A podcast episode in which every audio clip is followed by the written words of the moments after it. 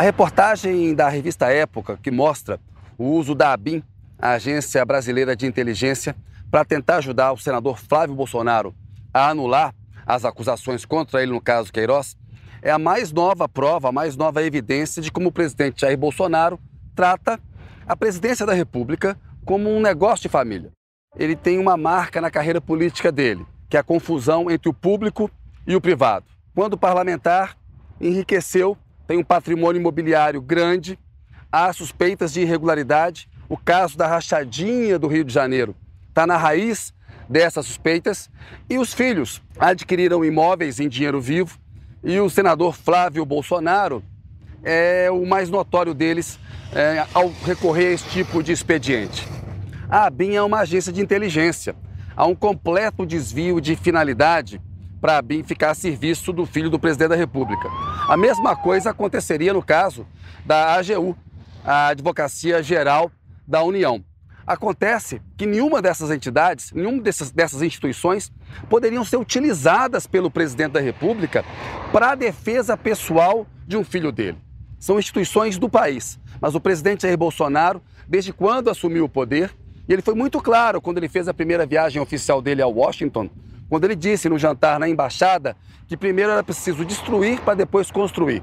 O presidente Jair Bolsonaro tem se dedicado a uma obra de destruição institucional do Brasil. A resposta à pandemia é uma evidência disso. Ele enfraqueceu a Anvisa, ele enfraqueceu o Ministério da Saúde.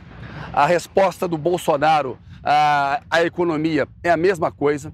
Só existe um auxílio emergencial que está para acabar, graças à obra do Congresso, à atitude eh, do Congresso Nacional. E ele faz da presidência da República algo que é um, como se fosse um bem particular, né? como se fosse algo no qual ele pudesse mandar e desmandar e atender aos seus interesses pessoais e familiares.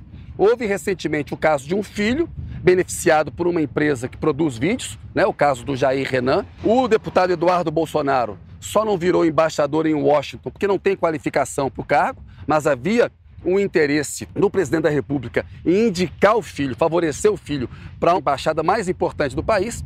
E o filho Carlos Bolsonaro, que é vereador no Rio de Janeiro, ele se intromete com frequência na comunicação do governo e está por trás de uma máquina de difamação de adversários e de jornalistas. O presidente Jair Bolsonaro cometeu uma série de crimes de responsabilidade no cargo, não é responsabilizado pelas instituições e esse caso da ABIN é apenas mais uma evidência, a mais nova, grave, que mostra a que ponto chega um presidente da República que utiliza uma agência de inteligência para tentar ajudar um filho suspeito de corrupção. O Brasil retrocedeu muito, é preciso que as instituições tomem atitude, tenham atitude contra esses crimes de responsabilidade do presidente Jair Bolsonaro e desse comportamento que mistura o público e o privado na defesa dos familiares.